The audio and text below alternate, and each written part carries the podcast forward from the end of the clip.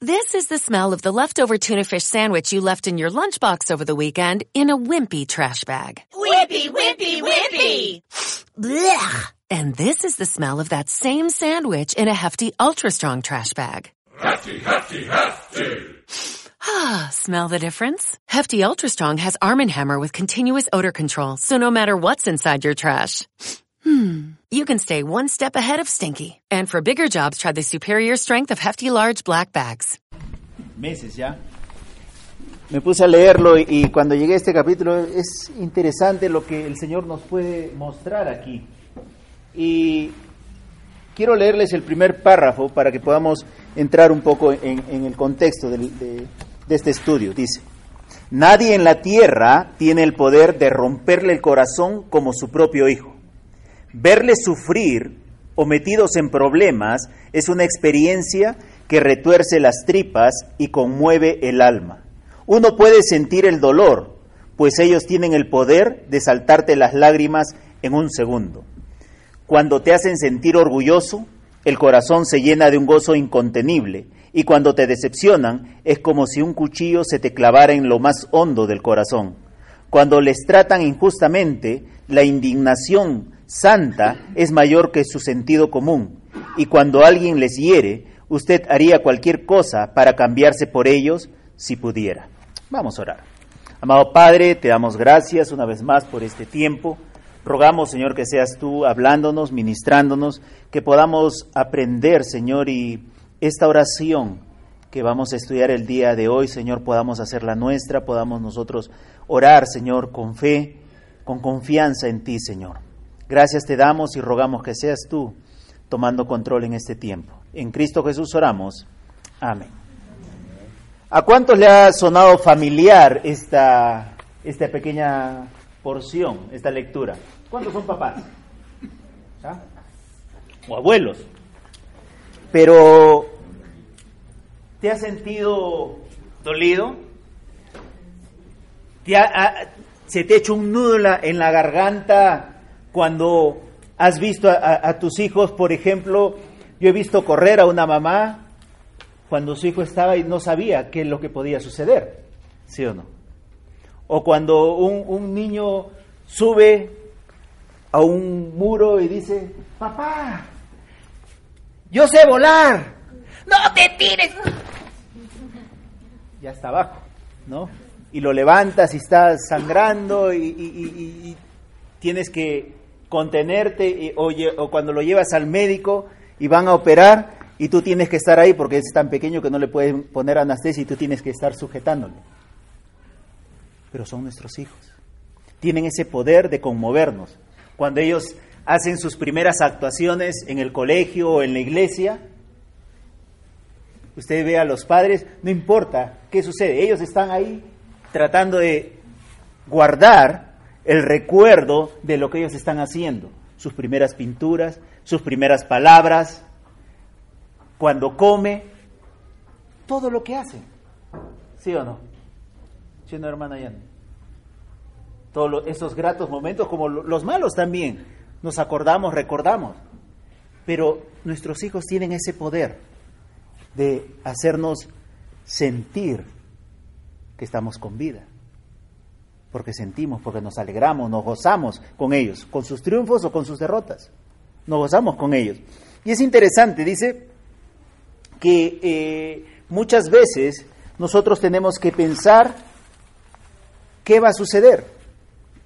Hace eh, una semana, creo, dos semanas, pasamos algo interesante también con, con uno de mis hijos. Y yo recuerdo haber llegado, verle el postrado ahí, y estaba, no sabía qué decir en ese momento, porque no sabía cómo estaba. Entonces, lo único que pude hacer es acercarme a él y orar. Minutos después, recién pude decirle algo a él y a las personas que estaban ahí, pero simplemente lo primero fue orar. Primero darle eh, gracias a Dios por lo que estaba, lo vi que estaba respirando, estaba bien, entero, ¿no? Cuando le pregunté más adelante si tenía hambre, me, me dijo que tenía hambre, muy bien. Yo creo en eso. Si tiene hambre no va a morir. No hay problema. Enfermo que come, no muere.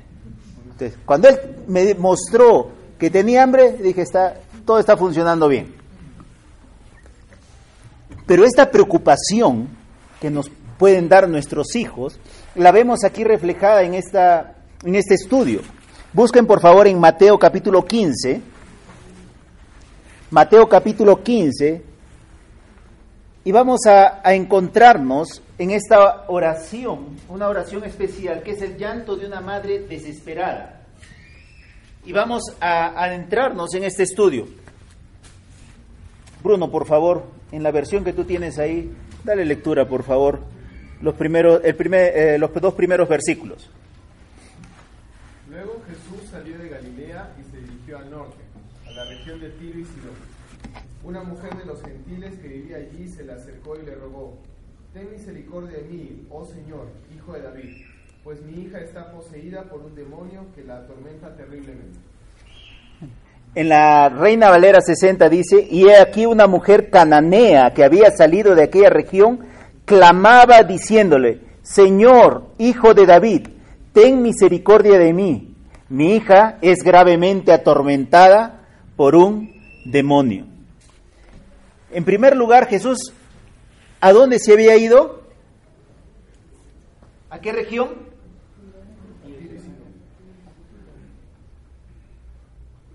Era un lugar donde estaban los judíos.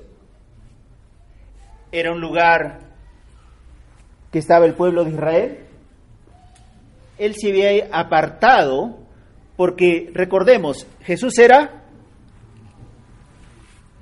hombre, también se cansaba. Recordemos, si nosotros vemos el contexto, él había estado compartiendo, enseñando, ministrando, sanando, y él se retiró un momento, dice, para descansar. Y es en este lugar, él, aquí no va a pasar nada, voy a descansar. Y aparece esta mujer que era judía. Era una mujer cananea. Era una mujer gentil. Tenía otros dioses y se acerca a él y ¿qué estaba haciendo esta mujer? ¿Qué estaba haciendo? ¿Qué dice ahí? ¿Qué cosa es clamar?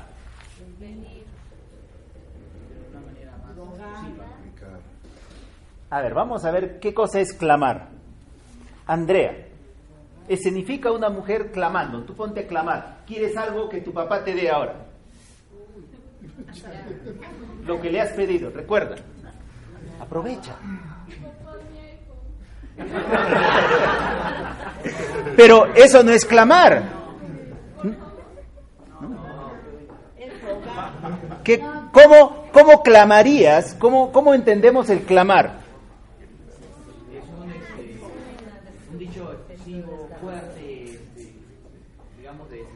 Es un dicho de desesperación fuerte. ¡Papá! Mi iPhone. ¿No? Estamos clamando, estamos con, con, con desgarro. Esta mujer estaba desesperada. No es porque todo va a depender de cómo lo pedimos. Si nosotros le decimos, papá, un iPhone. A que tú le digas, papito, por favor. Tienes que entender de qué manera esta mujer se acercó a Jesús. Ella estaba clamando, estaba desesperada, su, su voz su ser estaba desgarrado. ¿Por qué? ¿Qué le dice ella? Ella le dice, Señor, hijo de David, ten misericordia de mí. Mi hija es gravemente atormentada por un demonio. No sabemos exactamente, como dice el texto. Hay muchos que realmente no entendemos del todo sobre los endemoniados. Sabemos que tiene resultados físicos y feos y expresiones emocionales. Reconocemos que las personas poseídas por el diablo tienen un dolor extremo. Vemos que aunque las medicinas humanas pueden aliviar los síntomas, son inefectivas para producir curas duraderas. Podemos apreciar el reto que afronta hoy la psicología moderna al tratar de entender, explicar o tratar adecuadamente esta maldición. Pero sobre todo, podemos afirmar confiadamente que para esta madre era agobiante ver a su hija experimentar tal angustia en el alma. Pero cuando esta madre clamó a Jesús implorando compasión, él no respondió. Jesús no le respondió ahí. Si nosotros leemos el, el, texto, veamos lo que dice el versículo 23. Bruno. Pero Jesús no le contestó ni una palabra. Entonces sus discípulos le pidieron que la despidiera. Dile que se vaya, dijeron. Nos está molestando con sus súplicas. Ellos estaban acompañando a Jesús y escuchaban a esta mujer que estaba gritando. Ni siquiera era de los seguidores de Cristo, era una mujer cananea, ajena, no era del pueblo de Dios, no era del pueblo escogido y estaba clamando ahí, estaba gritando, dando voces. No me dejas conversar, me estás interrumpiendo. Miren, los discípulos están diciendo, ya despídela, mira, está dando voces detrás de nosotros. O quizás le estaba diciendo, atiéndela y que no moleste, ¿no? Algunas veces nosotros podemos actuar de esa manera, cuando alguien viene a nosotros pidiendo ayuda, y, eh, no molestes. Pero ella estaba clamando, estaba, su ser estaba agonizando por su, su hija se sentía mal, se sentía desfallecer. Y Jesús no respondió, guardó silencio. Y veamos nosotros qué, qué sucede ahí. Muchas veces hemos escuchado, hemos estudiado, hemos enseñado, hemos aprendido que Dios responde de diferentes maneras. ¿Cómo responde Dios cuando oramos? Sí, no, espera. ¿Y cómo sabes cuáles de estas tres, cuáles de estas tres respuestas te está dando? Si no dices nada, no escuchas nada. Simplemente Él está ahí en persona, a su lado, y simplemente no dice nada. No es la única vez que encontramos que Jesús guardó silencio. Encontramos también cuando este, estos, estos ciegos se acercan a Jesús, Él les responde inmediatamente, ellos seguían hasta que Jesús llega a la casa de ellos. Y todo ese camino, ¿cuánto tiempo les tomó llegar de un lugar a otro? Él guardó silencio. Jesús y Dios muchas veces también guarda silencio, porque necesita que nosotros maduremos nuestra fe. Porque qué fácil sería, nosotros pedimos a la primera que Andrea pide su iPhone, Pablito le está entregando. ¿Qué sucede si él hace eso? Como padres nosotros sabemos lo que sucede. ¿Qué sucede si a la primera que nos piden algo se lo damos? No lo va a apreciar. Va a seguir pidiendo y exigiendo. Va a pensar que se lo merece todo. Va a pensar que se lo merece todo y no va a valorarlo. ¿No es así? Y muchas veces nosotros actuamos de esa manera con Dios. Cuando le pedimos algo, pero Él tiene justamente estos tiempos de silencio para que nuestra fe madure, para que nosotros aprendamos a esperar en el Señor, a esperar. Seguimos. Versículo 23 dice nuevamente, así que la versión, nueva versión internacional dice, así que sus discípulos se acercaron a él y le rogaron, despídela porque viene detrás de nosotros gritando. Sin embargo, dice, Ella seguía acosándoles para que la ayudasen. Seguía buscando alivio, pues su dolor era más grande que su orgullo. Ante su in- insistencia, Jesús respondió. Versículo 24. ¿Qué responde Jesús? Entonces Jesús le dijo a la mujer, fui enviado para ayudar solamente a las ovejas perdidas de Dios, el pueblo de Israel. No solamente él guarda silencio inicialmente, sino que le responde de una manera que ella no esperaba escuchar. Jesús le, le va a decir, no soy enviado sino a las ovejas perdidas de la casa de Israel. En otras palabras, ¿qué le está diciendo si ella no era de Israel? ¿Qué le estaba diciendo? no le correspondía, ella no tenía por qué pedir ayuda porque él había venido por su pueblo.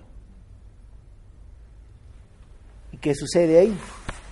¿Qué acontece?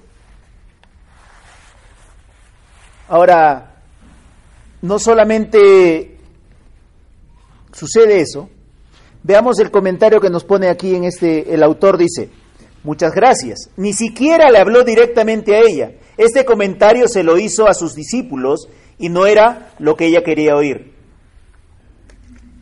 La mujer sabía que no tenía el derecho de pedirle a un hombre judío que la ayudara. Sabía que no tenía ninguna base para esperar que él respondiera, pero había oído que él era poderoso y compasivo. Y ella estaba desesperada. Así que volvió a insistir ya no solamente clamaba, sino continuó solicitando, clamando por ayuda para su hija. Versículo 25. Ella se acercó y lo adoró, y le rogó una vez más, Señor, ayúdame. Volvamos nuevamente al versículo 22. ¿Qué hace esta mujer cuando está clamando? ¿Qué dice el versículo 22? Una mujer de los gentiles que vivía allí se le acercó y le rogó, Ten misericordia de mí, oh Señor, hijo de David, pues mi hija está poseída por un demonio que la atormenta terriblemente. Reina Valera 60 dice, Señor, hijo de David, ten misericordia de mí. ¿Qué le estaba diciendo? ¿Qué estaba haciendo público ante todos quienes estaban escuchando ahí?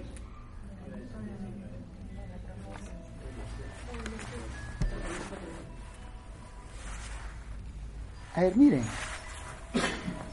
Ella no solamente estaba reconociendo que Jesús era el Mesías, el Hijo de la promesa, sino que él estaba adorándole. Ella estaba reconociendo, ella estaba dando un testimonio público que ella confiaba en él. No sabemos exactamente mucho de esta mujer, sabemos que era cananea, sabemos que era gentil, sabemos que no era judía, pero ella le llama Señor, hijo de David. Ella estaba reconociendo, ella estaba, dice, adorándole, estaba ella reconociendo que él era hijo de Dios. Estaba adorando. Y muchas veces con estas sencillas palabras, Señor, reconocemos la relación que nosotros tenemos con Dios Padre. ¿Es nuestro Señor? Y si es nuestro Señor, quiere decir que nosotros le pertenecemos, somos sus esclavos, le obedecemos completa y totalmente. ¿Tú le obedeces completa y totalmente? ¿Le obedeces? Tratamos. Es una palabra que es muy fácil de decir. Tratar. Porque cuando yo trato, trato. Pues. Y si no, no puedo, no puedo. ¿Sí o no? Pero debo poner todo mi ser, todo mi esfuerzo todas mis energías en que ese intento, ese, ese tratar se dé. Debo esforzarme. Por eso es que se le aconseja a Josué, esfuérzate y sé valiente, porque requiere esfuerzo, requiere valentía, requiere trabajo, requiere dedicación el poder cumplir lo que Dios nos pide. Y esta mujer reconoce quién es Dios y le hace una sencilla palabra que enmarca toda su angustia. Ayúdeme, ayúdame, socórreme. Dice en el versículo 25, ella entonces ella vino y se postró ante él diciendo, Señor, socórreme. Necesito tu ayuda.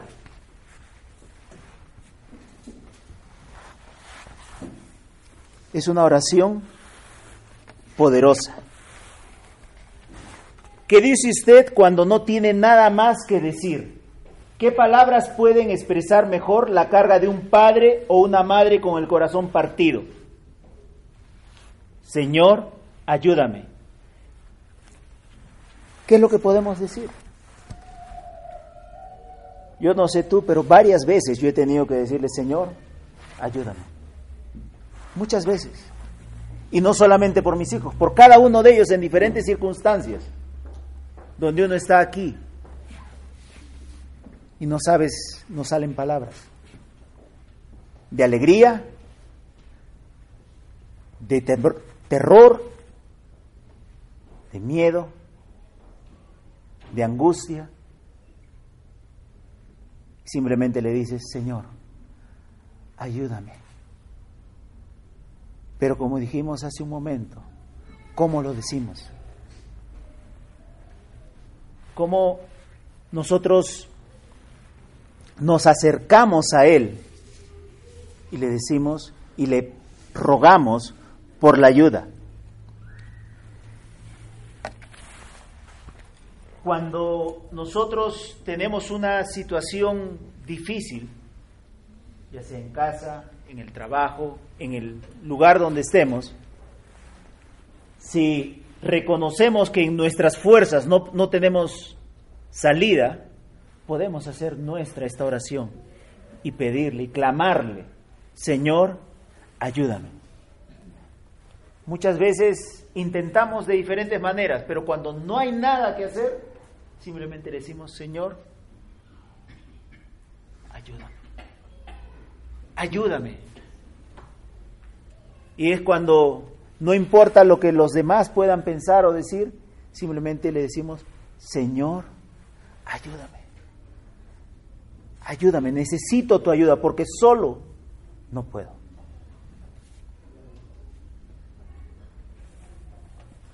Yo había pensado lo peor al verle a mi hijo ahí, o cuando escuché lo que había pasado, y cuando me fui acercando, yo recuerdo todavía. Yo no entré. Pasé la puerta.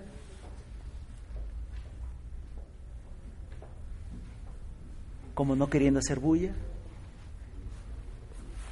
Con miedo de acercarme. No podía hablar.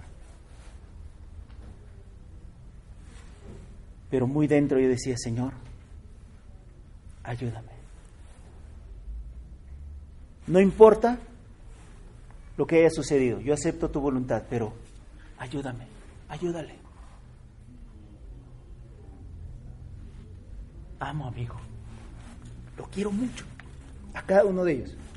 Y me duele cuando ellos pasan algo.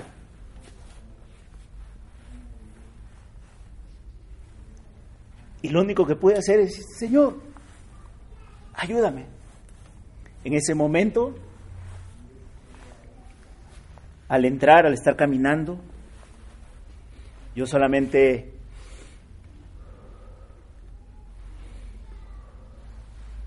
porque tenía que llegar a Él, sonreír, darle fortaleza, confianza, porque todavía no sabía lo que estaba pasando. Pero tenemos esa confianza de que Él siempre, siempre, va a ser lo mejor para nosotros y nuestros familiares. Siempre. A Él debemos acudir constantemente. Versículo 26 al 28, ¿qué sucede? ¿Qué nos dice la palabra de Dios? Jesús le respondió, no está bien tomar la comida de los hijos y arrojársela a los perros. Es verdad, Señor, respondió la mujer, pero hasta los perros se les permite comer las sobras que caen bajo la mesa de sus amos. Apreciada mujer, le dijo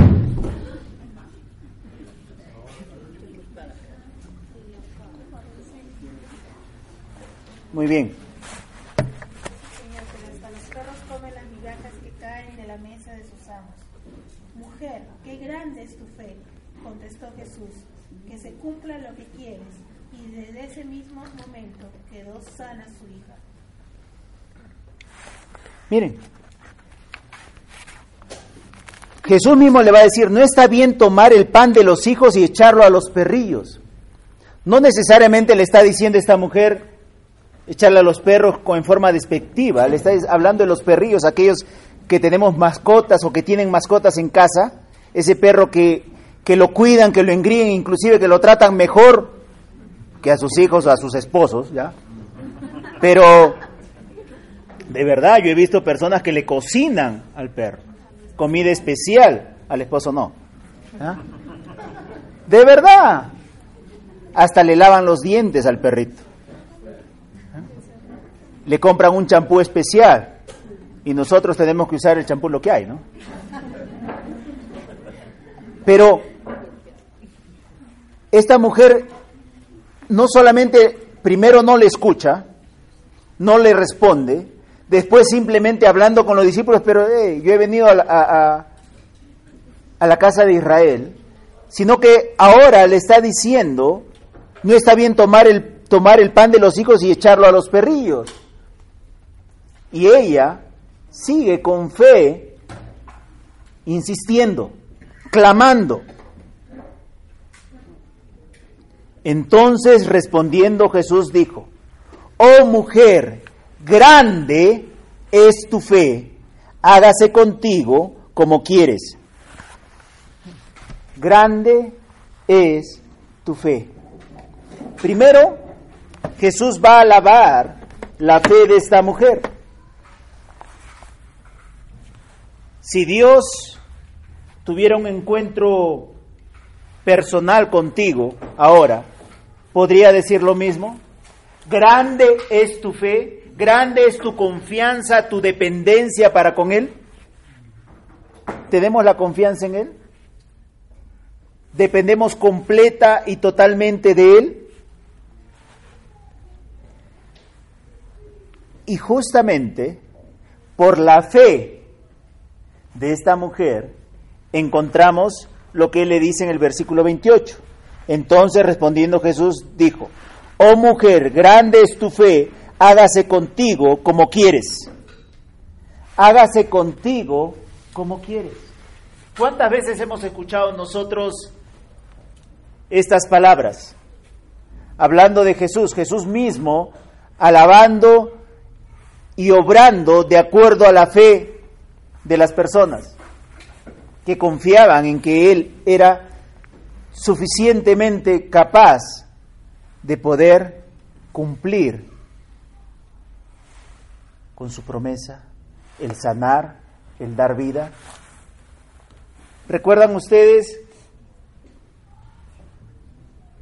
a este hombre del cual hablamos que su hija ¿Recuerdan a este hombre, a Jairo? Él confió en Dios, creyó que él podía hacerlo. Estos amigos que trajeron, estos cuatro amigos que trajeron a su amigo que estaba paralítico, ¿creyeron en Jesús? ¿Creyeron en Dios?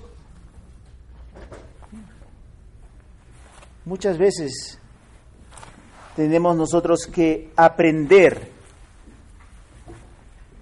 de los ejemplos que el mismo Señor nos da en su palabra. ¿Qué podemos aprender de esta mujer desesperada? Dice, la oración necesita toda la fe que tenemos.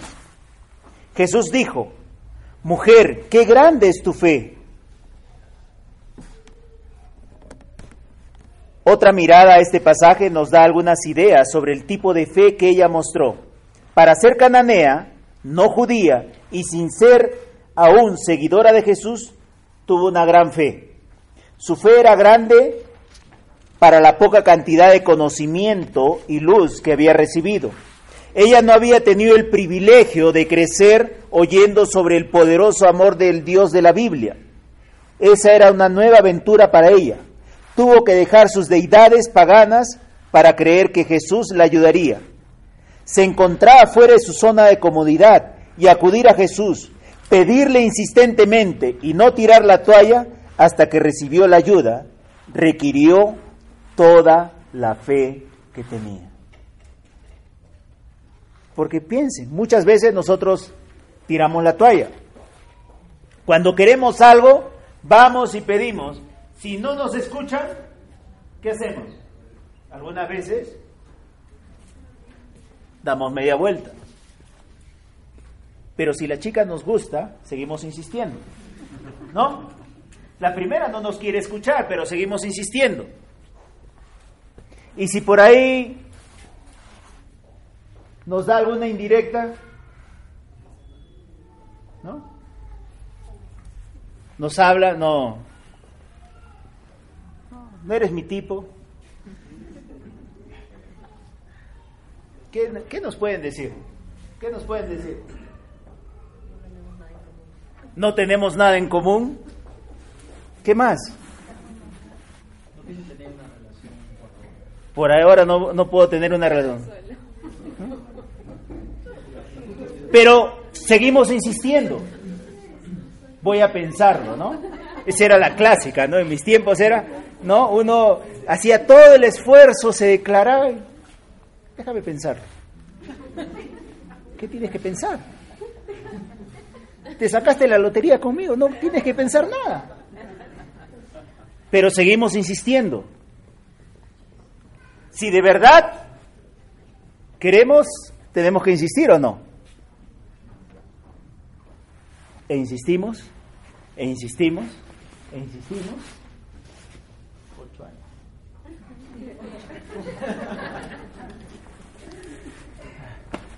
Pero cuando nosotros de verdad queremos algo y lo buscamos, vamos a insistir, porque lo queremos. Y si es algo, alguna ayuda, algún pedido que hacemos al Señor, tenemos que insistir, con más fuerza aún, con más fuerza. Clamar. Ella no se quedó solamente en ese pedido. Y vamos a ver algunas cosas que podemos aprender de esta oración que hizo esta mujer. En primer lugar dice, la oración necesita una fe que renuncie a abandonar. No entendemos del todo los caminos de Dios. No sabemos que a veces Dios tiene respuestas para permitir que nuestra fe florezca del todo. Esta madre desesperada no abandonó, incluso inicialmente no obtuvo respuesta. No dejó de pedir hasta que los discípulos le pidieron de nuevo a Jesús que hiciera algo. Siguió pidiendo incluso cuando Jesús le dijo no. Su amor por su hija y su confianza en la capacidad de Jesús para sanar no la dejaron abandonar. Insistió, insistió y continuó insistiendo. ¿Cuántas veces estás orando por aquella persona, aquel familiar, aquel amigo que le has invitado a la iglesia, le has hablado de Cristo y no quiere venir? Ah, no, pues ya, pero ya le dije, ya cumplía, ya cumplí, ya lo invité, ya la invité y sigues insistiendo. ¿Estás orando por esta persona fervientemente? ¿Estás insistiendo? ¿Estás pidiéndole sabiduría a Dios para saber cómo hablar, cómo entablar esta conversación con ella? No debemos dejar, dejar. Hay que pedir, insistir. Esta mujer no fue escuchada. Le dieron indirecta como para decirle ya no molestes más. Le dijeron que no, pero ella siguió insistiendo hasta que obtuvo respuesta. ¿Recuerdan ustedes a Jacob? Que tuvo esta lucha con el Señor. ¿Qué, qué estaba pidiendo él? ¿Y por qué estaba luchando con Dios entonces? ¿Para qué? ¿Para obtener qué? Para obtener la bendición. Y no te voy a dejar hasta que me bendigas. Él insistió, insistió, insistió hasta que obtuvo la bendición y eso le cambió totalmente porque aún dice la Biblia que él tuvo un caminar diferente.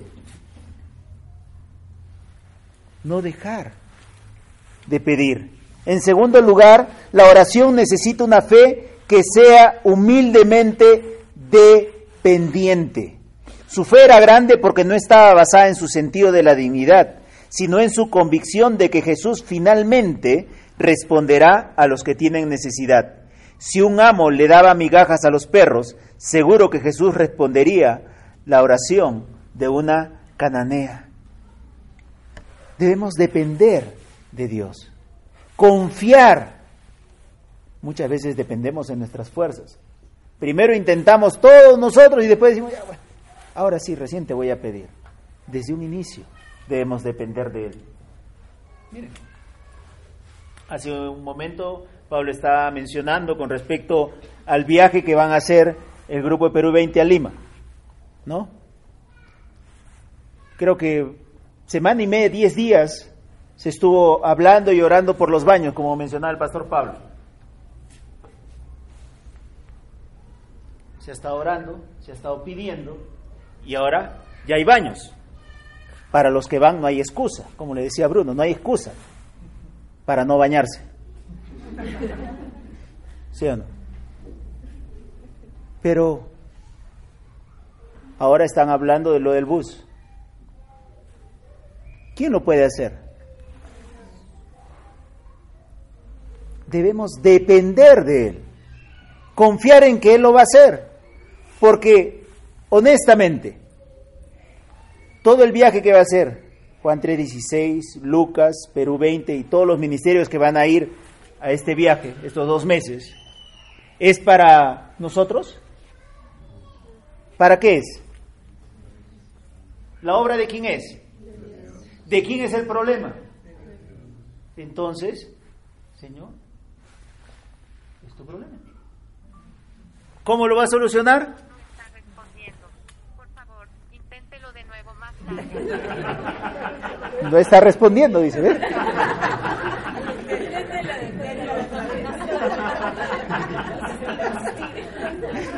No me quiere responder, ¿te das cuenta? Pero ¿qué tengo que hacer?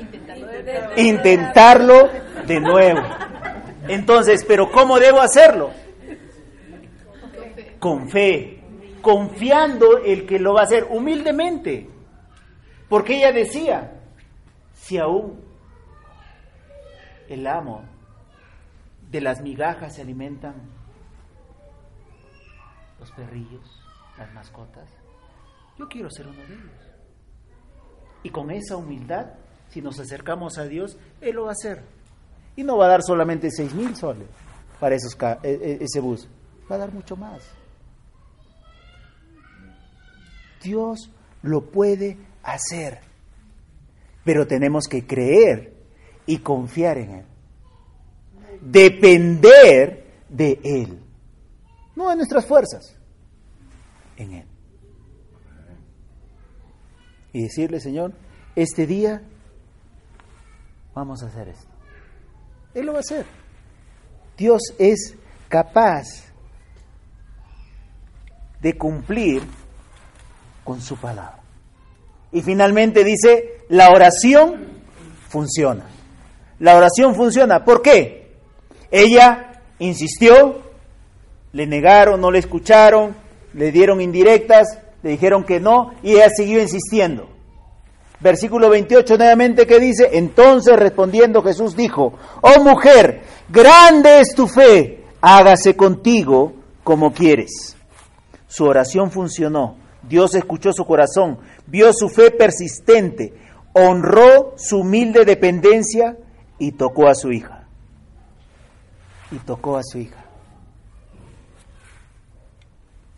Cuando el doctor te dice que tu hijo, que tu hija está bien, ah, el alma te vuelve al cuerpo, tienes fuerzas, tienes energías, tienes hambre.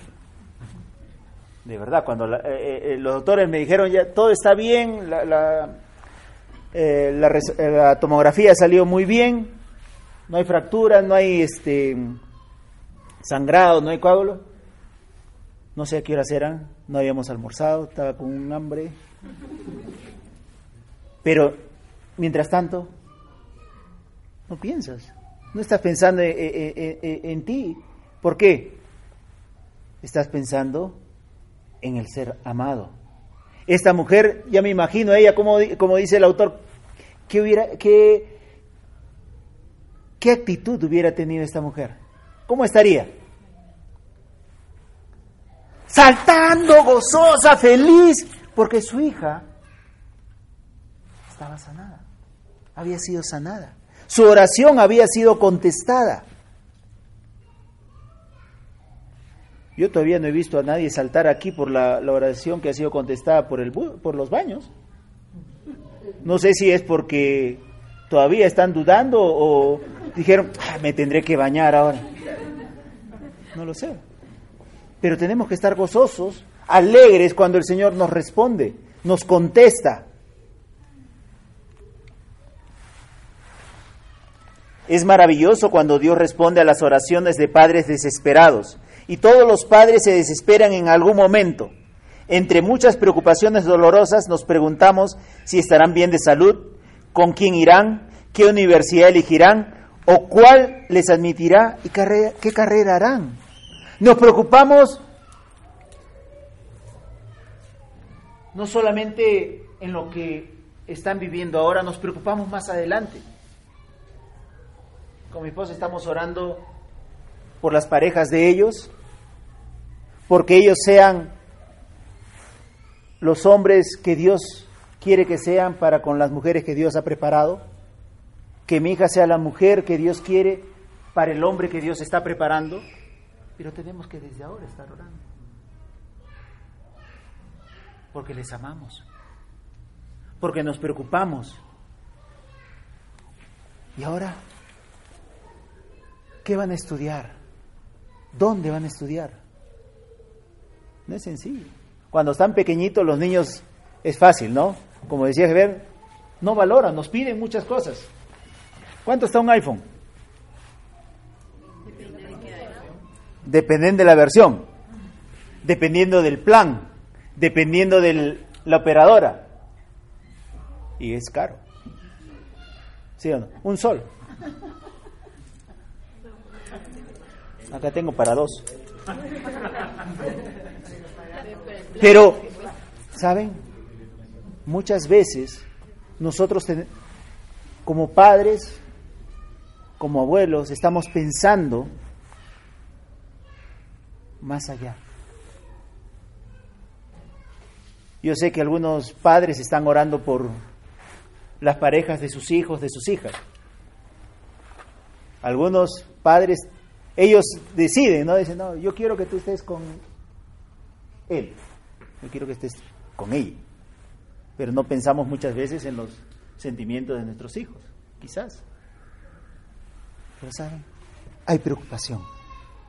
Y tenemos nosotros que estar constantemente orando. Decía, porque no veía. La desesperación nos supera cuando los hijos comienzan a ir por el camino del hijo pródigo. Cuando fallan. ¿Dejan de ser nuestros hijos? ¿Dejamos de amarles? Obviamente nos va a doler, nos podemos molestar, pero no dejamos de amarles. Cuantas veces se equivoquen, son nuestros hijos y nunca van a dejar de serlo. Les amamos. ¿O acaso dejamos de ser hijos de Dios cuando nosotros fallamos y fallamos a cada rato? ¿Nos deja de amar? ¿Deja de bendecirnos? ¿Deja de disciplinarnos cuando hacemos algo mal? Seguimos siendo sus hijos. Y Dios es así y nos muestra cómo debemos ser con nuestros hijos también. Pero así como esta mujer pidió por su hija que estaba mal, rogó, clamó con confianza, nosotros tenemos que orar siempre por nuestras necesidades, por nuestra familia, por los seres que amamos. Con fe, dependiendo de Él, y Él va a responder de acuerdo a su voluntad. Siempre, siempre. Quiero que leamos esta historia que encontramos aquí cómo la oración de un padre funciona. Crecí en el hogar de un pastor. Mis padres amaban a Dios con todo su corazón y como padres eran magníficos. Durante los últimos dos años de la secundaria y los primeros dos años de la universidad, caí poco a poco en un mal estilo de vida, ignorando la convicción que el Espíritu Santo ponía en mi corazón, decidí involucrarme a gran escala en una vida de alcohol y fiestas. Una noche solitaria, cuando tenía 20 años, estuve bebiendo y de fiesta. Alguien vino y me dijo que mi padre estaba afuera. Eran cerca de las dos de la madrugada. Así que inmediatamente sentí un gran bulto en mi garganta y salí. Avergonzado, me acerqué a mi padre, quien de manera calmada me miró y me dijo, Hijo, el Espíritu Santo me despertó hace un rato y sentí que me decía que saliera a dar una vuelta. Me dijo, tu hijo está en problemas y te necesita. Así es como te encontré aquí. Andy, creo que Dios tiene un plan y un diseño para tu vida y quiere usarte para su gloria. Pero si sigues viviendo así, vas a tirarlo todo por la borda. Te amo. Te veré en casa.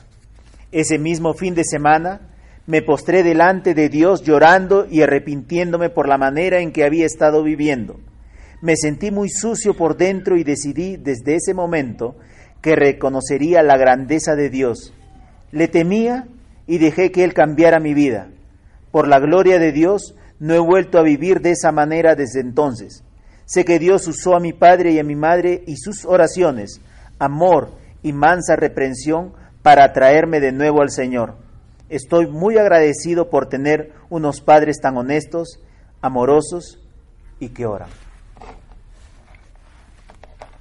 Así como el autor, y como ya lo he mencionado algunas veces aquí en la iglesia, mi madre estuvo orando por mí. Aún con lágrimas, cuando yo le cerraba la puerta con llave para que ella no salga y no vaya a la iglesia, ella no me decía nada, solamente se iba a un rincón de la casa y se ponía a llorar. Y después yo la veía que estaba orando. Y me decía, no voy a salir, no voy a ir a la iglesia, pero estoy orando por ti. Varios fines de semana ocurrió aquello y ella seguía orando. Hasta que a tanta insistencia yo le dije, ya mamá, voy a ir una vez a la iglesia para que no me molestes más con esas palabras. Y de verdad fui una vez a la iglesia y no he vuelto a salir de ella. Porque ella estuvo orando confiadamente, constantemente. Y la oración de una madre, de un padre, puede mucho. Y podemos orar por un hijo, por un hermano, por un amigo, por un padre, por una madre. Y debemos hacerlo. Vamos a orar. Amado Padre, te damos gracias por este tiempo. Señor, ayúdanos a recordar, Señor, que en todo momento y en toda circunstancia podemos acudir a ti, confiadamente, clamar a ti, Señor, más aún cuando es un ser que amamos. Señor, ayúdanos. Ayúdanos, papito amado, porque solos no podemos. Sin ti no somos nada. Y en ti, solo en ti, hay salvación. Te damos gracias y pedimos porque rogamos en nombre de Jesús. Amén.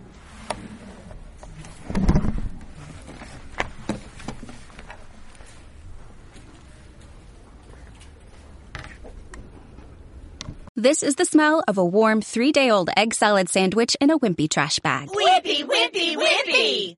Blech. And this is the smell of that same sandwich in a hefty, ultra strong trash bag with new Fabuloso lemon scent. Hefty, hefty, hefty. Smell the difference? When life gives you stinky, get Hefty Ultra Strong with new Fabuloso lemon scent. It smells like clean, freshly picked lemons. So no matter what's inside your trash, you can stop the stink and smell the lemon.